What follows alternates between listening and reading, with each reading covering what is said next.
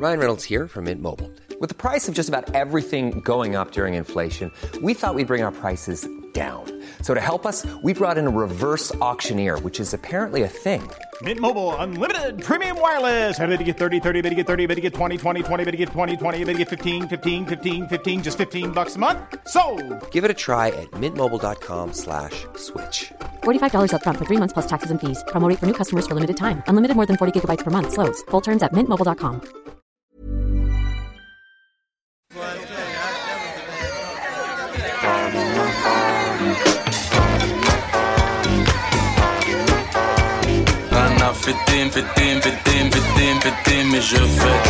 Le sens de la fête, un podcast de Christophe Taillet pour Nick, la radio. Si je voulais que ce soit une grosse fête, bah il faut quand même mettre un peu d'épices dans ce public, quoi, où ce soit pas euh, juste des gens euh, qui veulent, qui sont pas ouverts d'esprit, en fait, tout simplement. Je pense que ça c'est hyper important, que les gens ils soient ouverts à à ce qu'il puisse musicalement se passer des choses différentes, que les gens ils puissent s'habiller différemment, qu'il peut y avoir des gens différents d'eux. Ça, pour moi, c'est une notion euh, hyper importante et je le vois que dans les très souvent dans les soirées euh, où je m'amuse le plus, c'est pas euh, les soirées où les gens regardent religieusement le DJ sans bouger, avec une chemise bien bien serrée. Lazy, mais pas trop. Cela pourrait être son slogan, car derrière son flegme imperturbable, Lazy Flow est en réalité de l'espèce des hyperactifs déterminés. Nail art spectaculaire et bague tout aussi fluo que ses cheveux verts, maillot de motocross sur le dos et lunettes mastoc sur le nez. Son look est aussi excessif et expressif que son véritable caractère est doux et discret. Mais à 34 ans, le DJ et producteur a déjà eu au moins 4 ou 5 vies. Pendant 5 ans, Lazy Flow a œuvré comme DJ résident dans les soirées queer et métissées de la Créole, parmi les teufs les plus bouillantes de la capitale. Digger pointu de son brûlant et chaloupé, il est devenu l'un des DJ phares du Global Dance Floor, aussi friand de sons afro-caribéens que de rythmes brésiliens. Un travail de défrichage et de curiosité tous azimuts qu'il poursuit aujourd'hui avec son propre label, le bien nommé Bouillant Records. Producteur de beats de voguing et DJ iconique de la scène ballroom à Paris, Lazy a aussi intégré la légendaire House of Owens, anciennement House of La Durée. Mais Lazy est également un producteur prolifique pour des artistes aussi variés que Pongo, Meryl, Maureen, Philippe Cohen Solal du Goten Project ou encore Fefe du Science Soupa Crew. Aujourd'hui, Lazy est LE DJ à inviter si vous voulez être sûr de danser. En expert du déhanché, il collabore avec les plus grands danseurs et chorégraphes et trouve toujours le beat qu'il faut pour nous faire casser le dos.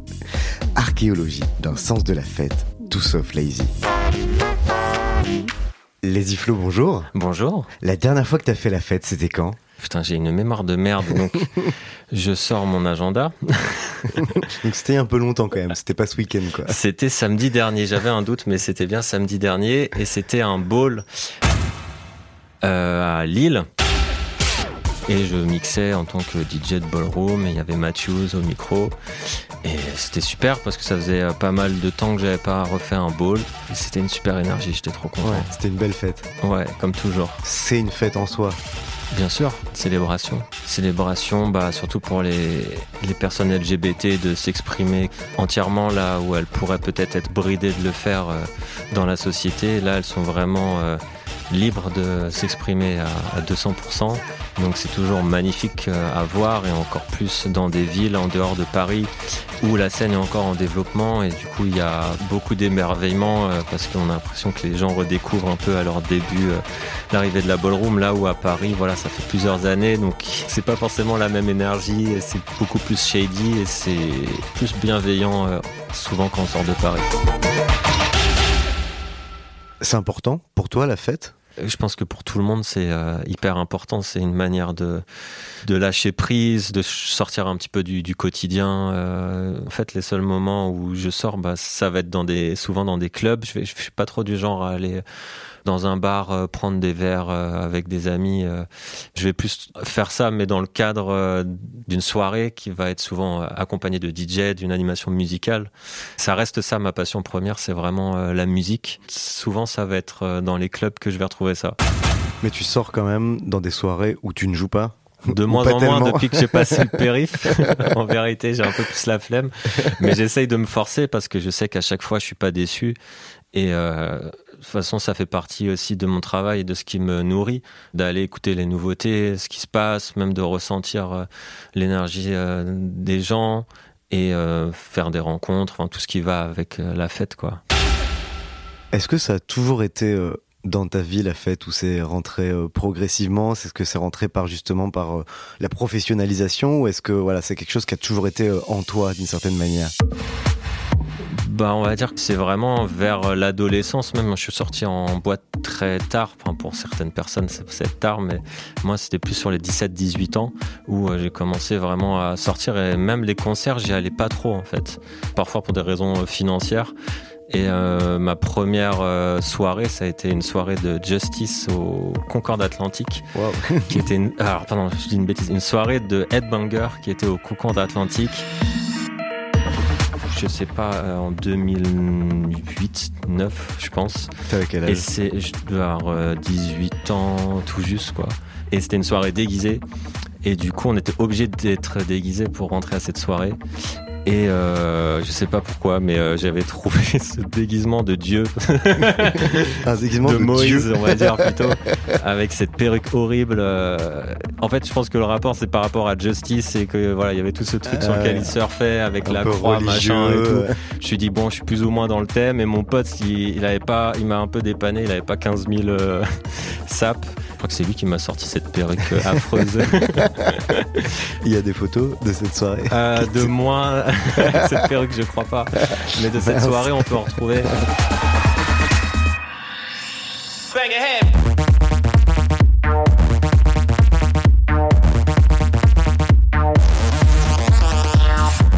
Soirée qui était mémorable pour moi. Bah déjà, on a mis 4 heures pour rentrer. C'était horrible. Genre, euh, ouais, bah, les soirées parisiennes, quoi. Et puis à l'époque de Headbanger où c'était euh, archi euh, coté. Donc, euh, le- physio qui recale tout le monde euh, parce que t'es pas sapé ou je sais pas quoi. Donc, on croyait pas qu'on allait rentrer dans cette Ouais, soirée. mais Dieu ne sait pas faire caler. Au final, il a pas recalé. Et donc, C'est 4 déjà heures ça. plus tard, on a réussi à rentrer.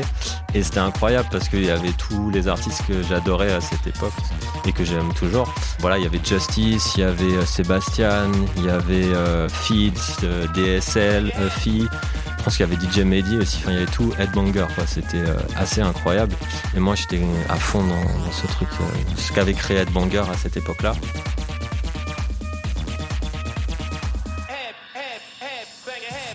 Et du coup, bah, j'essayais de reproduire un petit peu euh, tous ces trucs-là que j'avais expérimenté et que je kiffais chez moi. Où là, je faisais des, j'ai essayé de refaire des soirées du coup chez moi ou chez des amis entre Bagneux et Longjumeau. Au début, c'était plus euh, squatter les platines de mes parents et on essayait d'ambiancer nos potes ou euh, ma belle-sœur et ses potes à elle et tout, et faire du coup des soirées en, maison, euh, en banlieue quoi. Alors si on revient euh, même encore un peu avant aux origines, parce que tu as dit que tu étais sorti assez tard par rapport à, à plein d'autres ados. Ouais. Toi du coup tu as grandi à Bagneux, c'est ça? Tu as grandi en banlieue parisienne? C'est quoi ton enfance? Moi, j'ai grandi jusqu'à mes 6 ans à Rueil-Malmaison et ensuite euh, ma mère a déménagé en Alsace et je l'ai suivie.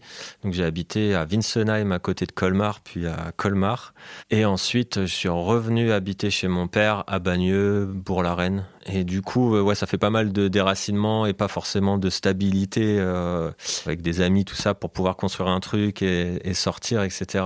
Ça a été un peu compliqué de construire euh, un peu une communauté, on va dire, de, de potes un peu euh, sérieuses et avec qui j'ai pu évoluer à travers le temps. Mais Alors quand tu étais petit, est-ce que on faisait la fête chez toi? Est-ce que tes parents faisaient la fête, écoutaient de la musique euh, ou pas du tout? Ça se limitait plutôt à Noël. Et euh, c'était surtout du côté de mon père, parce que ma mère euh, est assez solitaire, elle n'avait pas souvent des gens euh, à la maison. Donc je pas trop envie de dire que c'était le sens de la fête de ce côté de la famille, mais du côté de mon père, plus vers ma belle famille, du coup. Eux, ils étaient plus dans la fête, quand on faisait des fêtes, un peu de Noël ou des anniversaires aussi. Voilà, il y avait du son qui tournait, et à un moment, peut-être que ça allait taper quelques pas de danse, euh, un peu gênant, un peu bourré. Mais euh, voilà, ça, ça, se limitait un peu à ça. C'était assez timide euh, dans ma famille. Moi, en tout cas, j'ai une comment dire, une éducation plutôt timide et réservée où le lâcher prise c'était pas trop présent quoi.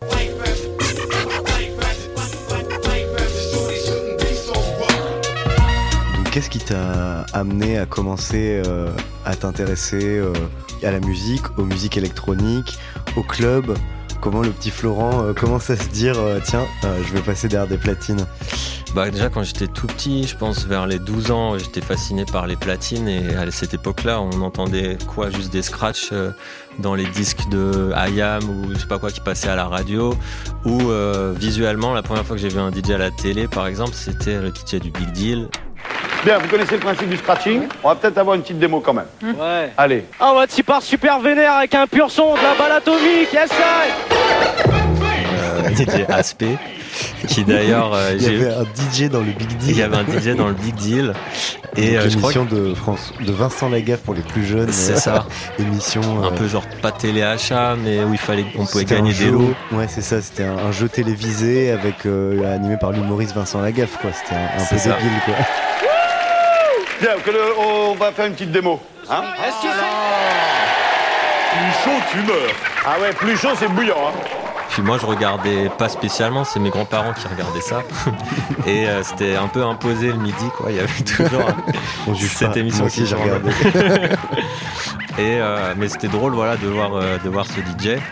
Et euh, ce qui est marrant, c'est que euh, euh, j'ai ressorti ça dans une interview et on a tagué ce, ce- le gars en question et qui a qui a- qui m'a mis un big up. Ça fait je suis toujours big plaisir. upé par DJ toujours Aspect, le mec qui m'a donné envie de mixer. C'est cool. Mais qu'est-ce qui te fascinait chez DJ Aspect alors Bah, à l'époque, j'y connaissais rien. J'avais 12 ans. Moi, j'entendais. Ce qui, ce qui m'impressionnait, c'était vraiment les- le, le scratch, quoi. Le fait que le mec, il arrive à, avec ses mains, à toucher le son et à faire ce son bien spécifique du, scratch. Et euh, du coup, euh, bah, j'ai pas eu l'opportunité de toucher à quoi que ce soit, mais c'était dans un coin de ma tête et je rêvais un peu de faire ça. Puis d'un moment, j'ai pris des cours de batterie dans la MJC justement de Bagneux. Il y avait un ancien prospectus en fait dans cette MJC et qui disait qu'il y avait des cours de, mix et de scratch. Du coup, je trouvais ça incroyable et j'ai demandé euh, au gérant et tout si je pouvais prendre des cours. Et en fait, ils m'ont dit Ah non, on a arrêté euh, de donner des cours, mais si tu veux, je te montre euh, comme ça, tu vois. Et du coup, euh, bah, il y avait déjà des platines et tout le matos en fait dans le studio. C'était des platines vinyles Technics à l'époque. Et du coup, bah, quand j'allais à mes cours de, batterie, après, j'allais dans l'autre salle où il y avait les platines et le mec me donnait des cours de scratch gratos comme ça. J'essaie de convaincre mes parents d'investir un peu là-dedans à Noël et de m'offrir euh, une platine. Donc voilà, j'ai commencé avec des petites platines d'occasion et je montais en gamme petit à petit. J'ai acheté mes premiers disques et j'ai essayé de répéter l'exercice. euh, T'avais quel âge chez là, à ce moment-là? Je pense 15-16 ans. Bah ce, cet exercice-là, j'ai essayé de le partager avec mon autre passion euh, depuis que j'ai 12 ans aussi, qui est le, le skate. Et en fait, euh, j'avais plein de potes qui organisaient des compétitions de skate et euh, je leur ai proposé de passer la musique du coup. Bah, mes premières scènes en tant que DJ et pas scratch où j'ai vraiment mixé des sons, c'était dans des compétitions de skateboard. Et euh, la première c'était à Massy Palaiso dans le 91 et donc euh, je passais donc c'était que du vinyle à l'époque la technologie et euh, j'avais pas beaucoup de disques donc euh, je squattais les disques de mes parents et euh, j'avais un autre pote qui était DJ aussi et qui avait récupéré le- les disques de son oncle et qui m'avait prêté plein de disques Et alors tu jouais quoi? Et du coup, je jouais euh, du Run DMC, euh, du Mob Deep, mais euh, aussi euh, du ACDC, du Metallica. Et voilà, parce qu'en fait, les, les skateurs, ils sont hyper ouverts d'esprit et ils écoutent euh, aussi bien du rock que du rap. Et moi, ça a grave participé aussi à mon ouverture musicale, euh, ce sport-là.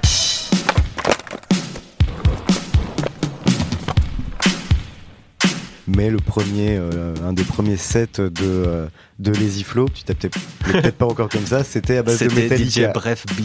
C'était DJ Bref Beat, ton premier euh, pseudo. Et ouais, alors je crois que ça voulait dire break radicalement éclectique et funky beat. Je crois que c'était ça. Ah, ça se la racontait un peu quand même. Ah, c'était ouais, c'était spé.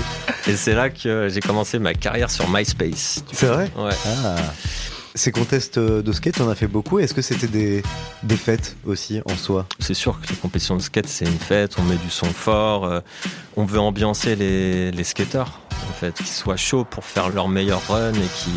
Enfin voilà, on le voit aujourd'hui avec euh, les compétitions de skate où ils ont, ils ont le son dans, direct dans leurs écouteurs et tous les skateurs euh, qui sont dans le numéro 1 mondial, ils sont tous avec leurs petits euh, AirPods là, à écouter leur son avant leur session et tout pour être le plus reboosté possible. Ah, c'est vrai, je savais pas ça. Ouais, et puis moi, c'est c'est vraiment. Je peux, j'ai beaucoup de mal à skater sans, sans musique. Ça me met tout de suite dans une ambiance, tu vois, ça, ça me booste. C'est-à-dire c'est comme danser un peu en fait, euh, skater Franchement, ouais, je, vois beaucoup de parallèles euh, là-dedans, en fait, avec le recul. Parce qu'historiquement, ouais, c'est lié dans les vidéos de skate, tout ça, et culturellement. Je pense qu'il y a quelque chose avec les vidéos de skate qui joue énormément. Gamin, on était trop impressionnés de regarder les vidéos de skate, surtout américaines. C'était beaucoup de, de rap. C'était surtout du DJ première, euh, du gangstar. C'était beaucoup ce genre de, de son. Donc la culture de rap new-yorkaise, quoi. Et nous, euh, voilà, en France, je pense qu'on était plus branchés rock, surtout dans le skate. Et du coup, on voyait les mecs euh, aux, aux États-Unis, à New York, euh, s'ambiancer sur ces trucs-là. Et puis du coup, ils calaient les moments où ils décollaient leur skate ou quand ils replaquaient leur figure sur les caisses claires euh, ou le, le kick de la, de la batterie et ça avait trop de, de style en fait. Ouais. Et du coup, euh, bah, t'as envie de reproduire un peu ce bounce inconsciemment, tu vois, quand tu skates. Mais moi, quand je skate, j'ai vraiment les deux. J'ai une, une playlist, c'est que du hip-hop et une playlist, c'est que du, du hard rock énervé où j'ai envie d'avoir, euh, je sais pas, un truc qui m'ambiance en mode. euh, genre,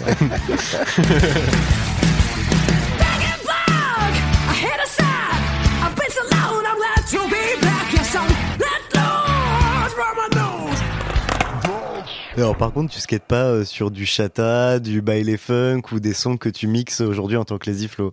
J'ai essayé et, ça me procure pas forcément la même sensation parce que j'ai besoin du soit d'un truc ultra euh, groovy qu'il y a dans le hip-hop, mais en même temps pas trop groove. Je veux pas que ce soit chill, donc c'est assez spécifique quoi. Il y a beaucoup de boom bap par exemple et la trap, c'est pas tous les types de trap je trouve qui matchent, en tout cas pour moi. Et après. Euh, je veux un truc vraiment où j'ai envie, je sais pas, de me mettre dans une ambiance, d'aller vite, euh, un peu, un peu rock'n'roll, machin et tout, bah, il y a que les sons un peu agressifs que je vais retrouver bah, dans le hard rock euh, ou le metal qui vont me donner euh, cette sensation en fait. Les trucs un peu trop chaloupés, machin et tout, j'ai l'impression que ça me perd un peu dans, dans l'énergie. Donc on va revenir un peu à ta jeunesse en parallèle euh, de euh, ces contests de, de skate, de ces premières euh, scènes à la MJC. Toi, tu sors pas pour l'instant, tu sors pas, tu vas pas en club. il y a des booms quand même, un peu Ouais, des voilà, avec tes potes. Si voilà, peut-être euh, ça m'est déjà arrivé d'être en vacances. Je me souviens une fois aller être au club Med, et il y avait une espèce de boom et, et j'adorais euh, aller là-bas pour danser et, euh, et je dansais en kung-fu. Je sais pas si, si tu dansais comme ça aussi. toi, je pense que c'était très inspiré de ce que je regardais euh, de Michael Jackson, dont j'étais fan à l'époque. Mais euh, ouais, c'était un peu Mortal Kombat, euh, mais coré euh, à cette époque-là. Beaucoup, beaucoup d'énergie. Et après, bah, quand j'allais dans les soirées euh, plus euh, headbanger, machin, rock et tout, c'était plus le bras en l'air, euh, ce geste-là, tu vois, avec euh, peut-être le, le signe du métal là. Mais euh, les c'était petites cornes. Ouais, voilà, c'est ça. Mais c'était plus du headbang que des trucs encore groovy, voilà, comme euh, Ouais. aujourd'hui, euh, qui m'attirent beaucoup plus au final euh, aujourd'hui, euh, les trucs plus chaloupés justement euh, en club.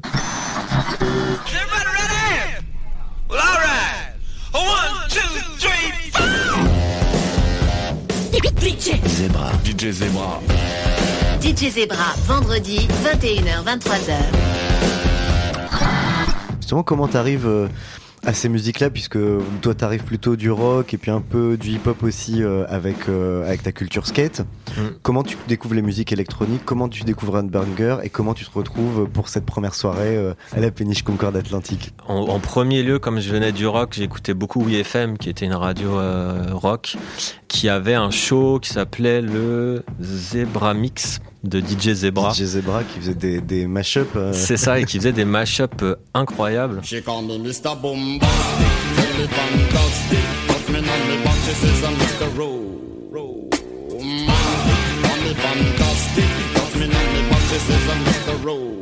Et euh, c'est la première fois que j'entendais des mashups et je trouvais ça complètement fou. Et euh, du coup, ça m'a inspiré euh, de réessayer de reproduire le truc. C'est mes, premiers pas dans la musique, c'était de faire des mashups euh, justement. Du coup, ça déjà, ça m'a ouvert l'esprit parce qu'il mélangeait des trucs qui allaient pas ensemble. Euh, déjà, il faisait rock, rap, et ensuite il y a eu de la musique électronique, d'autres choses, etc. Est-il Euh, Permettez-moi de remettre les pendules à l'heure. 17 heures, c'est bien cela? C'est ça. Voilà qui est intéressant. C'est Nova. Et puis, bah, ma belle-sœur écoutait beaucoup Radio Nova et j'entendais des trucs trop cool. Et il y avait des Nova Tunes à la maison aussi. Donc, euh, j'écoutais euh, de plus en plus cette radio-là. Et cette radio, elle jouait beaucoup de musique brésilienne à l'époque.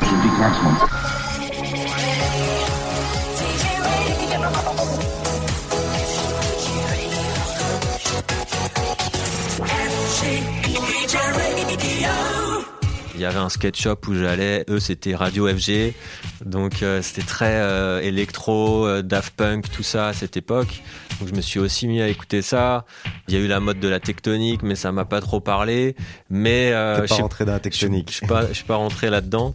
Mais euh, il y a euh, justement au skate shop, il y avait des stickers. Ils donnent des stickers des fois aux clients, et il y avait des stickers de DJ Mehdi.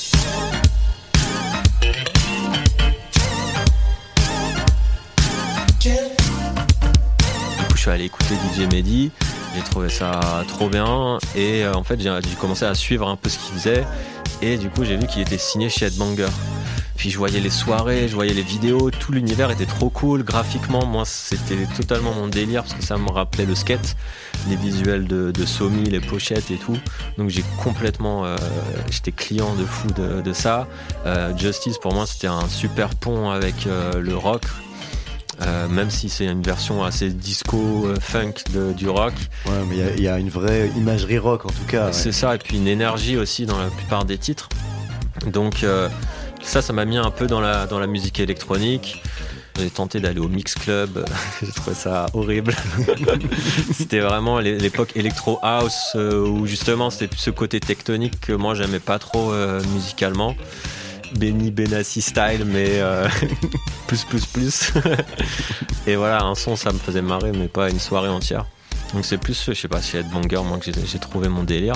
Et en fait, à force de sortir dans ces soirées-là, de rencontrer d'autres gens, j'ai découvert des nouveaux groupes qui étaient un peu proches de ça, comme Crookers, Bloody Beetroots, mais en fait, ils allaient sampler d'autres types de musique, notamment euh, de la musique parfois brésilienne ou des choses comme ça. Et du coup, ça faisait un peu le lien avec euh, le truc que j'écoutais sur Nova. Et euh, j'ai découvert euh, la, bass music comme ça en sortant au Rex Club sur les soirées gratos. tous les jeudis au Rex Club, quand je devais avoir euh, ouais, 18-20 ans, c'était gratuit. Donc j'en profitais pour y aller parce que j'avais pas trop de thunes. Et là-bas, j'ai vu Gilles Peterson et DJ Funk.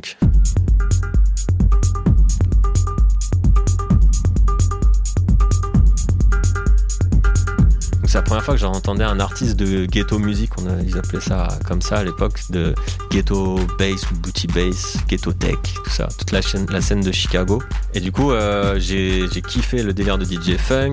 Je suis allé à une soirée où il était booké. Et cette soirée-là, il y avait Marvida Pimp qui jouait et euh, et Bulldog qui étaient des mecs qui faisaient du Baltimore. Baltimore Club, donc qui vient de Baltimore aux États-Unis. Et euh, du coup, bah, j'ai commencé à suivre tous ces gens-là, Marvida Pimp, machin et tout. Petit à petit, j'ai découvert qu'il avait un petit frère qui s'appelle Manaré, qui s'appelait à l'époque Riot Kid, et je lui ai proposé de lui donner des coups de main pour euh, apprendre à mixer, parce qu'il était tout nouveau là-dedans. Et en fait, on a commencé à faire une petite bande comme ça, euh, de DJ producteurs. On sortait en soirée ensemble, et on essayait de faire du son ensemble, de s'entraider, d'organiser des soirées.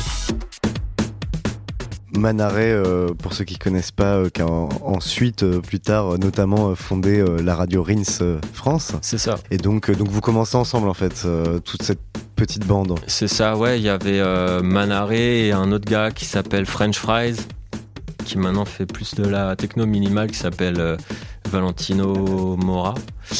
Et euh, voilà, on a essayé de faire nos, premières soirées dans des petits bars euh, rue Mouffetard. euh. Puis bah, on avait on que des potes au début, et puis après ça s'est agrandi. Et puis on a fait notre première soirée au point éphémère qui s'appelait Make Some Noise, très original. Et je sais pas si c'était à la première, mais il me semble que c'était la première fois qu'on avait booké Tequila Tex et je me demande si c'était pas son premier set, soit au point soit la favela chic. ok. Donc on avait ce délire euh, un peu underage aussi, où euh, on voulait faire des soirées pour des mineurs entre guillemets où il n'y avait pas, pas d'alcool et on juste on, faisait la fête et on partageait la, la fête avec d'autres d'autres gens de notre âge et qui kiffaient le son et, qui pouvaient pas aller en soirée parce qu'ils étaient trop jeunes. Les sons qu'on entend dans vos soirées à ce moment-là, c'est de la Baltimore, euh, c'est de la bass music. Euh. C'est ça. Beaucoup de baile funk, de Baltimore et de, et de ghetto tech.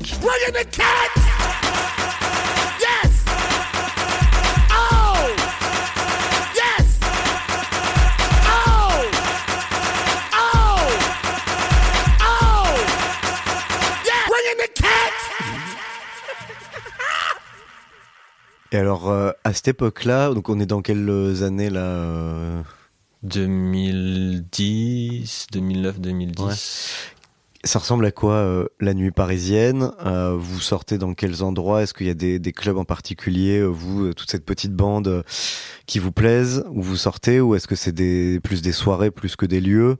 Et ça ressemble à quoi ouais, la nuit parisienne à ce moment-là? Nous, on avait un fief comme pour beaucoup à cette époque, c'était le Social Club.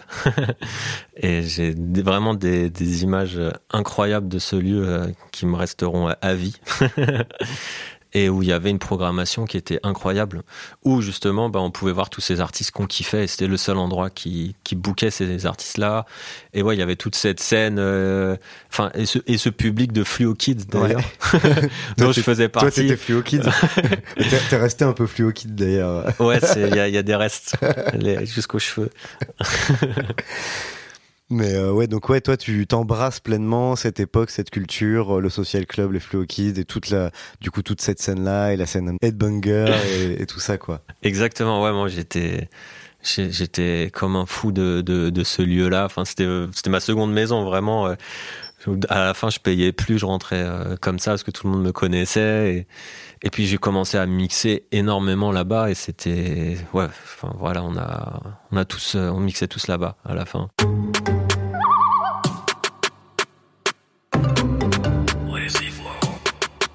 À quel moment il naît euh, Lazy Flow T'es déjà Lazy Flow à ce moment-là? Ouais, ouais, je pense que. Ouais, je l'ai lancé sur MySpace. Ça allait bien aussi avec l'époque. Hein. on est en plein là-dedans, quoi. C'est ça.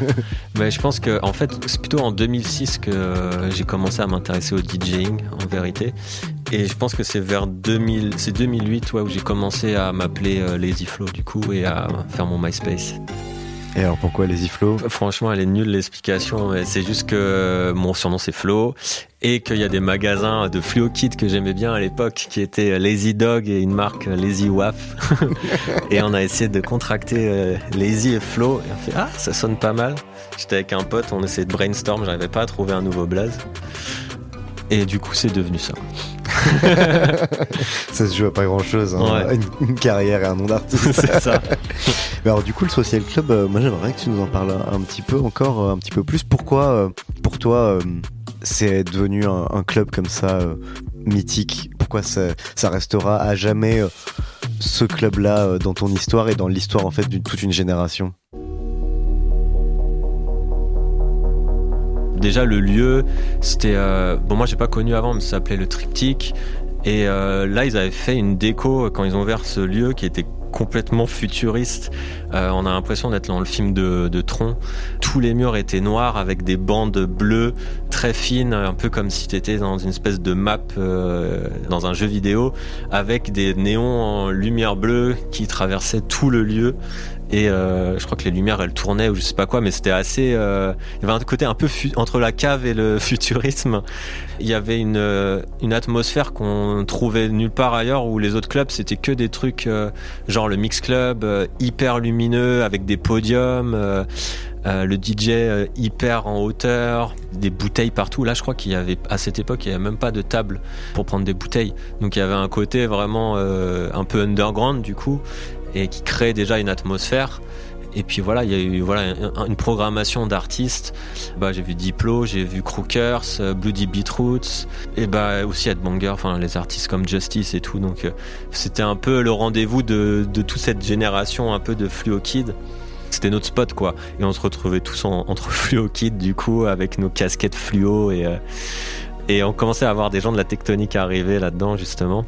Et c'est marrant parce qu'ils ont fini par se mettre à notre délire de son et à danser sur du justice et tout, alors qu'à la base, il me semble qu'ils étaient beaucoup plus sur euh, sur ouais, les Benny Benassi, les les Yell et voilà, c'était pas forcément le même type de batterie aussi. Puis il faisait extrêmement chaud là-dedans, les murs étaient dégoulinant de sueur, c'était dégueulasse.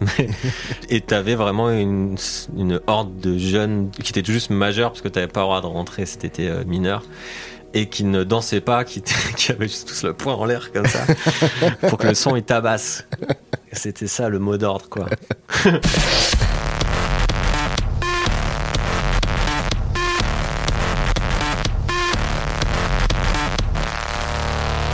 Je trouve que c'est complètement euh, inimaginable aujourd'hui. Et le seul truc qui pourrait s'en rapprocher visuellement, ce serait euh, les, événements de trap musique où il y a ce côté un peu rock et punk dans l'énergie des gens. C'est spécifique à, une époque au début des années 2010, quoi. C'est ça. Puisqu'on parle de lieu comme le Social Club, c'est quoi l'importance pour toi euh, du lieu du club, de sa configuration pour avoir une bonne soirée? En quoi le, lieu en lui-même est un acteur à part entière euh, de la fête et d'une bonne fête? Pour moi, euh, moi, les lieux où je me sens euh, à l'aise, c'est les lieux parce que je suis de base assez timide et pas du tout danseur. C'est les lieux plutôt sombres, voire avec des recoins. ouais, je sais pas. Enfin, ce que j'aimais bien moi au social club, c'est que c'était un peu sinueux. moi, par exemple, les lieux qui me mettent mal à l'aise, c'est le Rex Club. Euh, J'aime pas du tout aller dans, dans ce là Bon, je sais qu'ils ont fait des travaux, donc je serais curieux de voir ce qu'ils ont fait euh, maintenant. Mais ce que j'aimais pas dans ce lieu, c'est que voilà, t'es arrivé dans le club, euh, tu voyais tout, tout le monde te voyait, et il y avait de la lumière partout, et tu pouvais pas vraiment être un peu euh, dans ton coin et juste être observateur et, kiffer le son sans qu'on vienne te, te voir ou quoi. Enfin, c'est c'est personnel, tu vois. Ça, et après, bon, moi, je pense qu'un bon son de système, ça devrait être pris en compte, mais les bons sons de système à Paris, euh, il y en a très peu. Donc euh, moi, je me suis très vite habitué à des sons pourris. Par contre, aujourd'hui, je suis vraiment friand de, sons de système où il y a beaucoup de basses parce que je trouve que ça nous frustre sur beaucoup de types de sons qu'on pourrait jouer et dans la manière dans laquelle on peut ressentir la musique.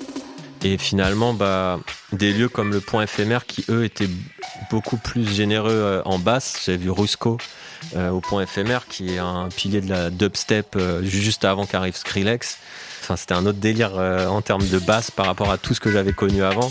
Si bien que mon pote Manaré euh, de l'époque avait mal au bide et a été obligé de sortir de la salle tellement ça lui tordait les boyaux, quoi.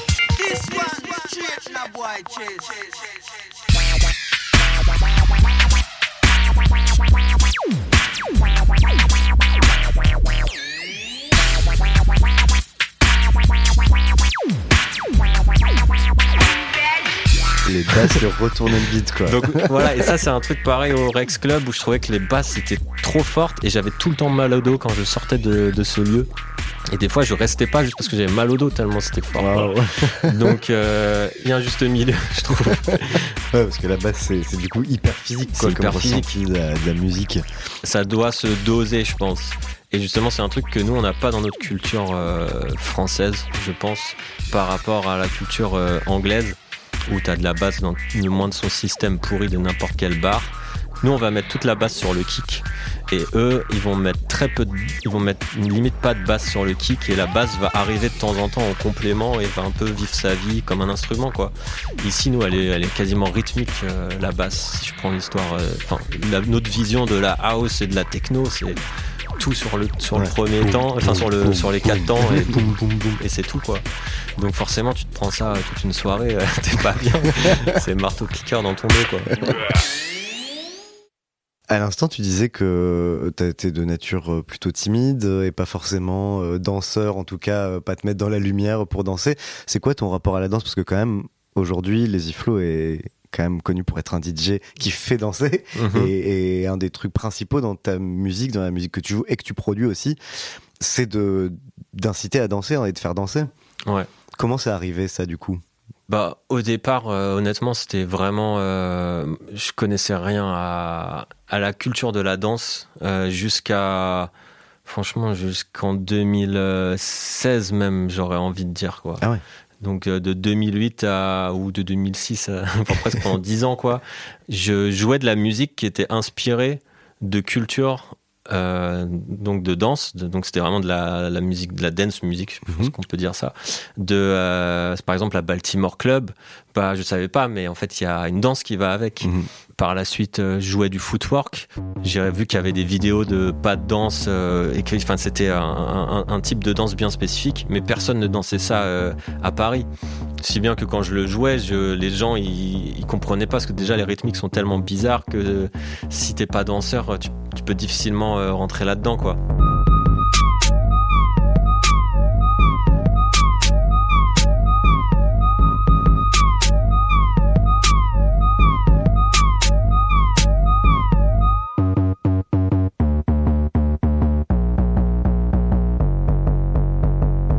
Voilà, moi c'était plus le côté sound design euh, qui me plaisait à la base dans, ces sonorités là, mais je connaissais pas du tout cette culture. Et du coup, euh, j'ai l'opportunité de travailler pour euh, Kiddy Smile. Dès ses débuts, il m'avait sollicité pour faire des prods et être son DJ, etc. Donc je l'ai suivi. Et à un moment, il est venu, il m'a proposé de lui prêter mon studio pour faire des interviews qui commençait à bien monter et du coup euh, il y avait Canal euh, qui le sollicitait, euh, Arte, etc. Et donc je lui prêtais mon studio et puis un jour il me disait ouais je pose sur un documentaire, j'aurais besoin que tu enregistres des MC, c'est sur le voguing et du coup on va prendre faire quelques prises dans ton studio si t'es ok machin et tout. Et du coup bah là j'ai rencontré Matthews qui Matthews qui est genre le, le MC de la scène française ballroom et qui est connu internationalement. Ma chatte, ma chatte, ma chatte est en feu. Oui, dis-le, dis-le, dis-le si t'en veux encore un peu. Donc j'ai enregistré tous ces gars-là dans mon studio et j'ai fait du coup j'ai fait la bande son, enfin l'intro de, de, ce film-là et j'étais invité à la projection. Et du coup j'ai vu ce documentaire qui parlait de la scène ballroom en France. Et là je me suis pris une grosse claque parce que déjà je connaissais Kiddy Smile et ses potes que je voyais en soirée, etc. Mais je savais pas qu'il faisait ça à côté.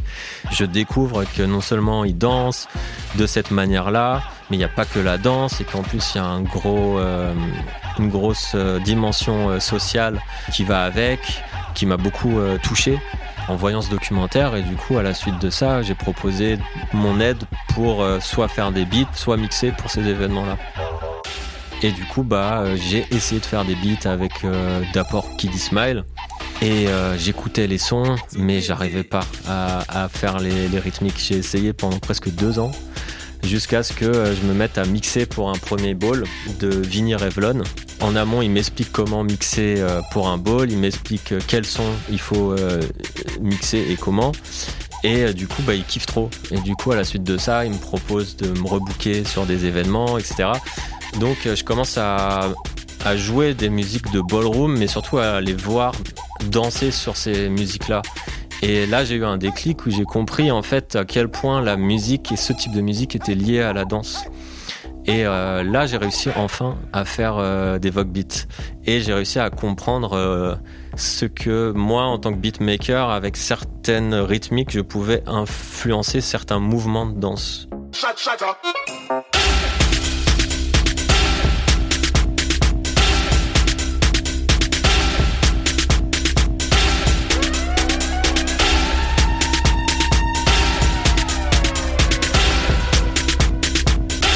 Et en fait, euh, cet apprentissage que j'ai eu, ça m'a énormément ouvert l'esprit à tous les autres euh, styles de, musique par la suite. Donc euh, maintenant, à chaque fois que je regarde un style de musique, je regarde la danse qui va avec pour essayer de, comprendre que, en fait, ça se joue à des codes et c'est souvent la caisse claire qui, drive tout et comment sont placés les coups de caisse claire pour faire tel ou tel type de son. Donc c'est vraiment euh, la découverte euh, de la culture ballroom qui te fait avoir ce déclic euh, DJ danse, DJ danseur quoi. Ouais. en quoi une soirée euh, un bol de ballroom, c'est une fête?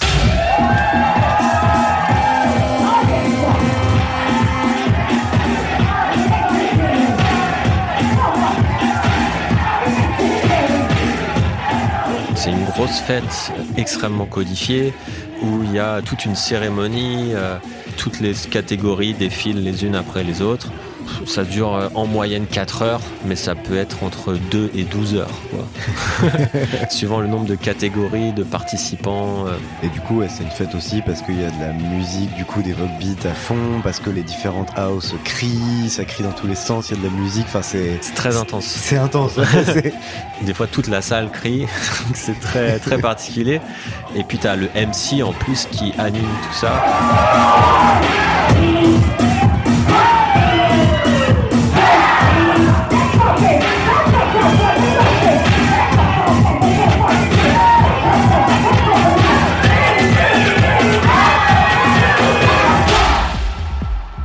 Toi, euh, en tant que DJ, quand tu joues dans une ballroom euh, pendant 6 heures, 7 heures d'affilée, est-ce que euh, tu fais la fête aussi d'une certaine manière? Est-ce que c'est festif ou est-ce que c'est juste une épreuve physique?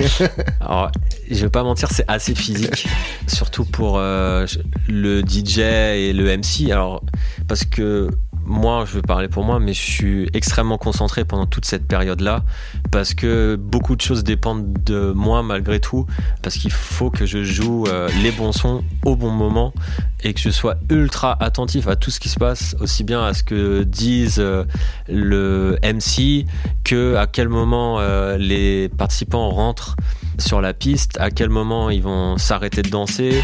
Donc il faut que j'écoute toutes les indications du MC et euh, que j'anticipe euh, toutes les catégories qu'il va y avoir après aussi. Voilà, ça demande une, certaine rigueur et de technique et de concentration qui peut être extrêmement épuisant.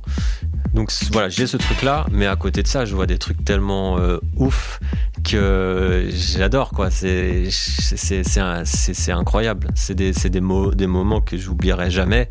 Mais il y a beaucoup de catégories où je vais rajouter des effets, des sirènes, des crashs couper le son, changer de son en même temps que c'est en train de battle et tout, écouter ce que fait le MC, euh, jouer avec le MC, avec des crashs, etc.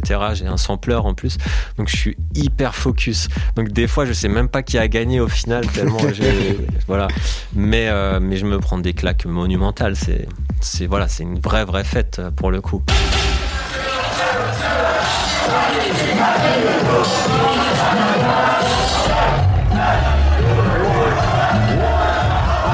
Sure.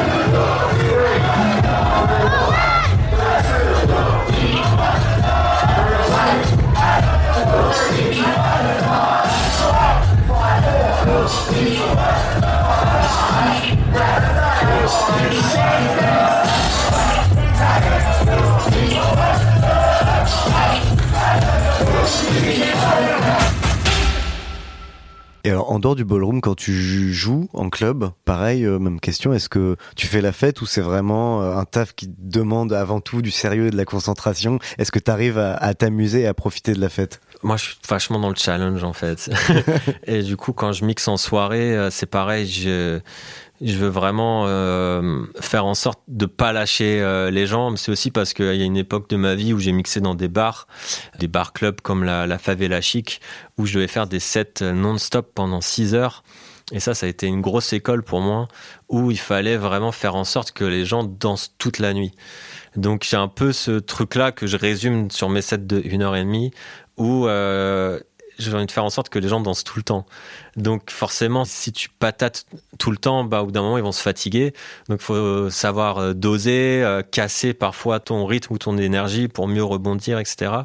Et puis moi, je suis vraiment dans un truc de, où j'aime beaucoup faire découvrir de- des nouvelles musiques aux gens et des nouveaux styles, ce qui implique beaucoup de techniques pour pouvoir réussir à les faire euh, kiffer un truc que peut-être ils auraient pas kiffé, tu vois, en temps normal. Donc, euh, je réfléchis énormément à des tracks de transition pour les amener à ce délire-là.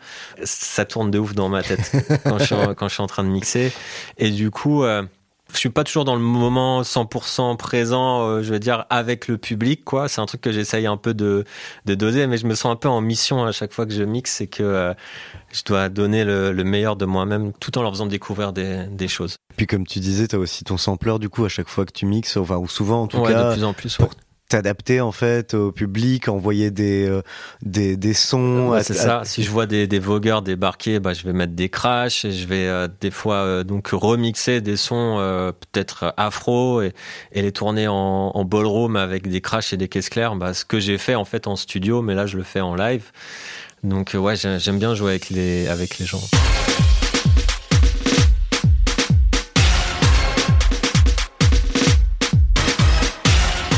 Ça te procure quoi comme euh, satisfaction de voir les gens qui dansent non-stop jusqu'à l'épuisement?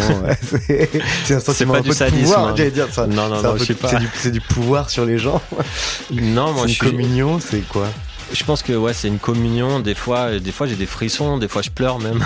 C'est vrai. Des fois parce que je vais me faire un enchaînement euh, que je trouve trop beau. Tu te fais pleurer. mais mais que j'ai pas des fois que j'ai enfin j'ai pas euh, préparé, tu vois, juste je découvre le truc en même temps que les gens et je trouve ça trop ouf, tu vois. mais pas parce que c'est technique, mais parce que l'enchaînement des morceaux est, est juste beau, tu vois, harmoniquement. Et aussi de voir des gens euh, changer, tu vois, il y a des gens euh, que je connais et que j'ai jamais vu danser de la manière dont ils dansent parfois quand je joue. Juste de donner du bonheur, tu vois, et de le recevoir en retour, je trouve ça trop beau. Et du coup, du coup, des fois, je me pose, je suis un peu en mode contemplatif et je fais, ah, c'est trop bien.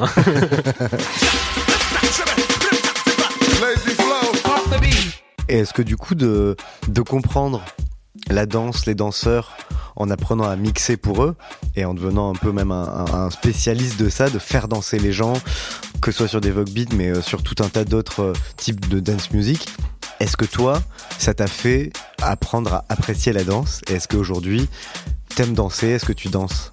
Oh, complètement. Enfin, ça. Je vois plus. Donc, déjà, je vois plus la musique sans danse. Et euh, à force de côtoyer ces ambiances-là, des danseurs et des danseurs qui sont bienveillants, bah, du coup, euh, je dansouille aussi, tu vois. et euh, jusqu'à dernièrement où j'essaye de prendre des cours aussi de danse de temps en temps. Ça m'intéresserait beaucoup de d'explorer ce truc-là et de briser encore euh, une partie d'une coquille d'une certaine manière que j'ai en moi pour euh, me lâcher et faire le, le débile comme je vais faire chez moi et que quand personne me regarde quoi. Ah, Mais donc quand, quand t'es tout seul, tu danses quand même, tu te lâches. je fais un peu le con ouais. Et je- mais voilà je fais le con tu vois c'est pas sérieux mais en fait c'est ça le truc c'est que du coup je me suis retrouvé tellement dans un truc de danseur mais pas n'importe quel danseur aujourd'hui je bosse pour certains des meilleurs chorégraphes de cette planète donc ça me met une pression folle donc du coup bah c'est vrai que euh, c'est aussi le comment dire le, revers de la médaille c'est que face à ces gens-là, du coup, j'ai l'impression qu'ils attendent quelque chose de moins, de bien danser, tu vois. Que je me dis, euh, moi, je vais, si je danse mal, ils vont, ça être la honte pour eux, tu vois. Mais voilà, j'essaye d'évoluer avec ça et avec mon psy, en me disant que ça sert à rien et qu'il faut juste que je, je m'amuse. Ton évolution en tant que DJ te permet aussi de te découvrir et de te libérer euh, progressivement, même d'un point de vue euh, intime en fait, dans ton rapport à ton corps, etc. Complètement. Ouais. Et la, la danse a cette réputation-là de tous les danseurs euh, que je côtoie et des retours que je ressens. Enfin, pour eux, c'est pour beaucoup, c'est une thérapie vraiment. Je dans une phase très spirituelle en ce moment. euh, J'étudie toutes les questions, tu vois. Donc, euh, ce genre de retour m'inspire énormément aussi, tu vois. Et je me dis que voilà, il y a aussi quelque chose de spirituel, de lâcher prise, de normal, d'humain là-dedans, et que je dois l'explorer plus et que j'ai pas osé l'explorer euh, suffisamment. Quand tu dis que du coup tu es dans une phase spirituelle, c'est y compris dans ton travail de DJ ou de producteur aujourd'hui, tu explores peut-être une, une facette plus mystique ou plus spirituelle de, de ton travail? Et est-ce que la fête pour toi aujourd'hui elle est spirituelle ou elle est en train de le devenir? Euh, pour le coup, je la trouve, je trouve la fête complètement euh, spirituelle. On va dire déjà de danser déjà de faire de la musique, ça fait du bien. aux- Enfin, d'écouter de la musique, ça fait du bien aux gens. Donc, d'une certaine manière, de- d'en faire, c'est une démarche de vouloir euh, aider ou mettre bien les gens, quoi. Et ensuite, danser, c'est quelque chose qui fait du bien au corps, qui permet de lâcher prise, etc. Donc là-dedans, il y a que du bien. Après, un autre degré de spirituel et mysticisme dans le son, j'y vais mollo encore euh, là-dedans, mais je commençais à me renseigner sur certaines fréquences plus ou moins guérisseuses ou, certains accords, etc. Mais euh, voilà, là je suis encore euh, un peu loin de faire de la musique ambiante pour méditer, même si j'a- j'adore ça, mais je me vois pas faire ça Ce serait une bascule, quoi. pour le moment, ouais. si on compte bien, t'as quel âge aujourd'hui? 34. 34 ans. T'es dans le game depuis que t'as 17 ou 18 ans. En Mhm. fait, t'es arrivé hyper jeune, donc ça fait déjà hyper longtemps en fait que tu mixes à Paris et que t'es dans le game.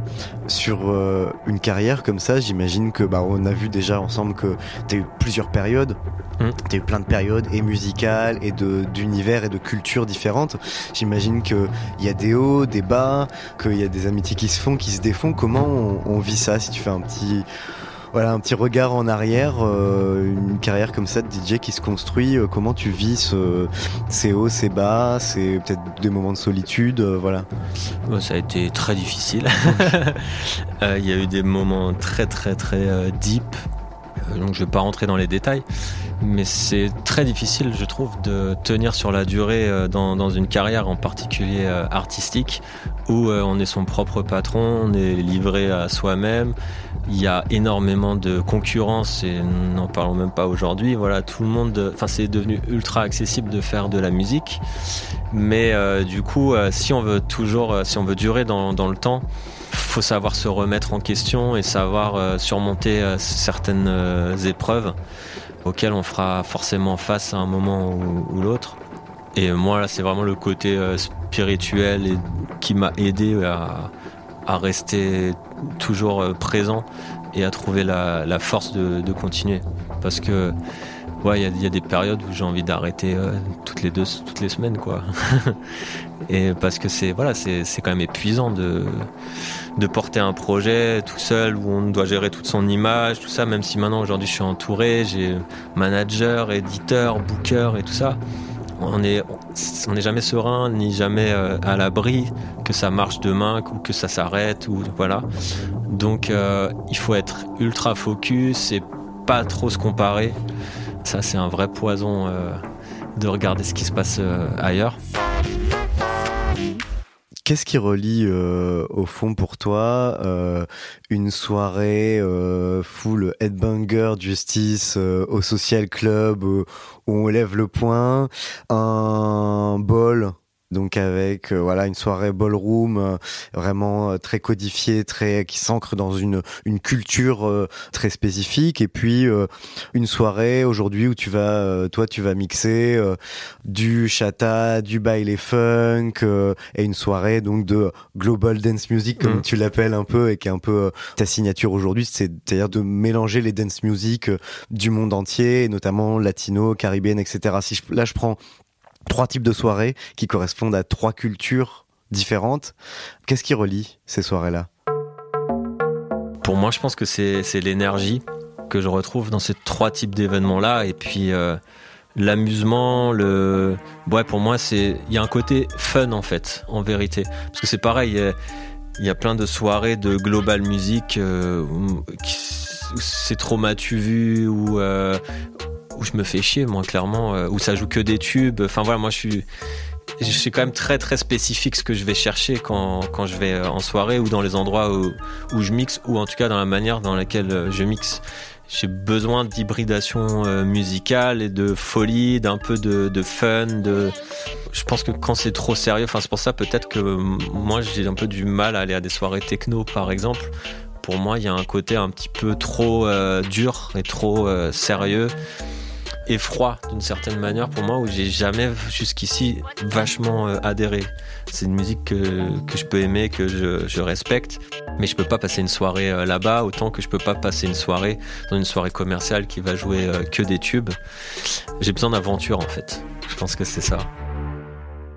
Quand on travaille dans le monde de la nuit, quand on est DJ, on est euh, aussi euh, entouré par euh, des gens et par une hygiène de vie qui n'est pas toujours euh, au top. Il y a de l'alcool, il y a de la drogue, euh, pas mal qui circule. Toi, c'était quoi C'est quoi ton rapport à ça? Moi, du coup, j'ai une éducation euh, un peu très restrictive euh, face à vis-à-vis de ces choses-là, et j'ai vachement fermé les yeux sur tout ça en fait euh, très tôt.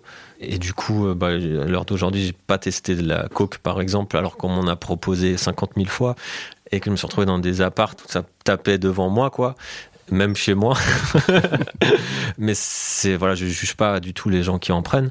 Il y a peut-être une histoire de lâcher prise aussi qui est personnelle où euh, j'avais pas, j'ai du mal à à aller me bourrer la gueule pour complètement euh, être une autre personne et plus de perdre le contrôle pendant longtemps pour moi ça a été compliqué.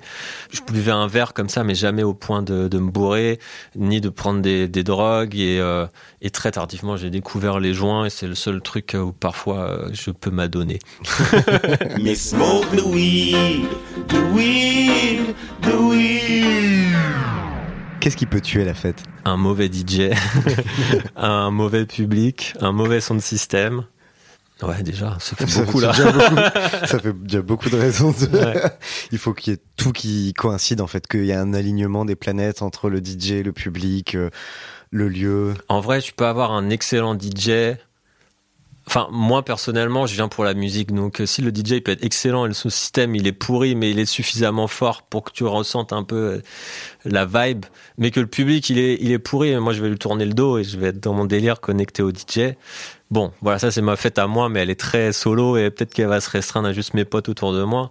Mais si je voulais que ce soit une grosse fête, bah il faut quand même mettre un peu d'épices dans ce public, quoi, où ce soit pas euh, juste des gens euh, qui veulent, qui sont pas ouverts d'esprit, en fait, tout simplement. Je pense que ça c'est hyper important que les gens ils soient ouverts à, ce qu'ils puissent musicalement se passer des choses différentes, que les gens puissent s'habiller différemment, qu'il peut y avoir des gens différents d'eux. Ça pour moi c'est une notion euh, hyper importante et je le vois que dans les très souvent dans les soirées euh, où je m'amuse le plus, c'est pas euh, les soirées où les gens regardent religieusement le DJ sans bouger avec une chemise bien bien serrée et bon, j'ai rien contre les chemises serrées, ça m'arrive à emporter. Mais si t'as qu'un public de chemises, il faut se poser des questions quand même.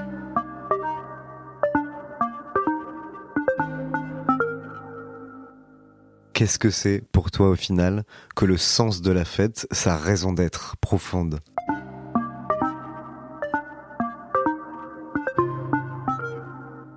Le sens de la fête, c'est euh, le lâcher prise pour moi. C'est euh, sortir de notre quotidien qui peut être un peu morose, de connecter avec l'autre, d'oublier les problèmes, des problèmes soit personnels, soit sociétals. Et c'est très anxiogène. Donc euh, les lieux de fête sont hyper importants, même pendant ces périodes-là, même euh, s'il peut y avoir des périodes de deuil ou des choses comme ça.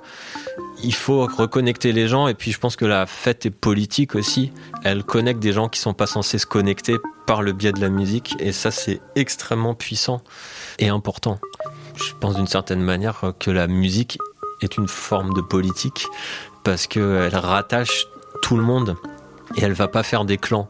Mais si tu fais une musique un peu qui va parler à, à tout le monde, surtout si elle est instrumentale, que ça parle encore plus, bah et que tout le monde danse alors qu'ils sont dans des avis et des oppositions euh, différentes, bah je trouve ça beau et c'est déjà un premier dialogue d'une certaine manière vers le vivre ensemble, vers la paix, vers plein de choses positives quoi.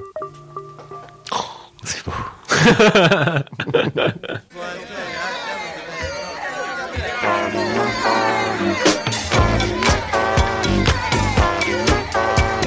Le sens de la fête est un podcast de Nick Radio, écrit et animé par Christophe Payet.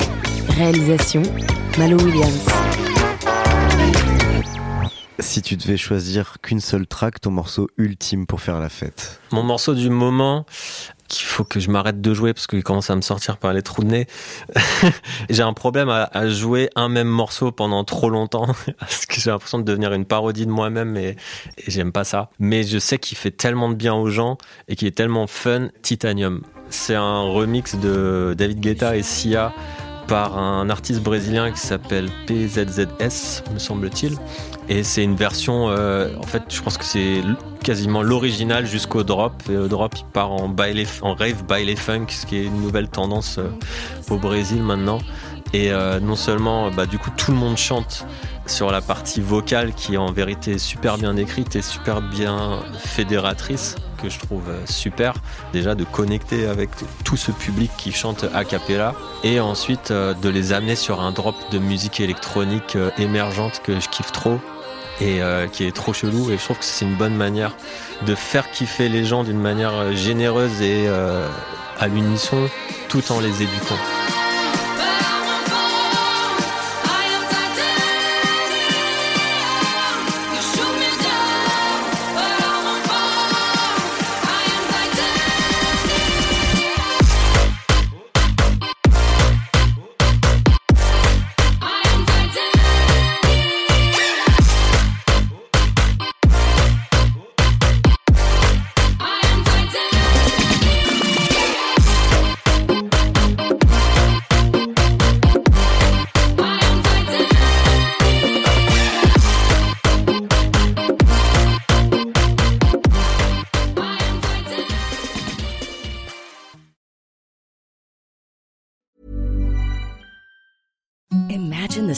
Softest sheets you've ever felt. Now imagine them getting even softer over time. That's what you'll feel with Bowl and Branch's organic cotton sheets. In a recent customer survey, 96% replied that Bowl and Branch sheets get softer with every wash. Start getting your best night's sleep in these sheets that get softer and softer for years to come. Try their sheets with a 30-night guarantee. Plus, get 15% off your first order at bowlandbranch.com. Code BUTTERY. Exclusions apply. See site for details.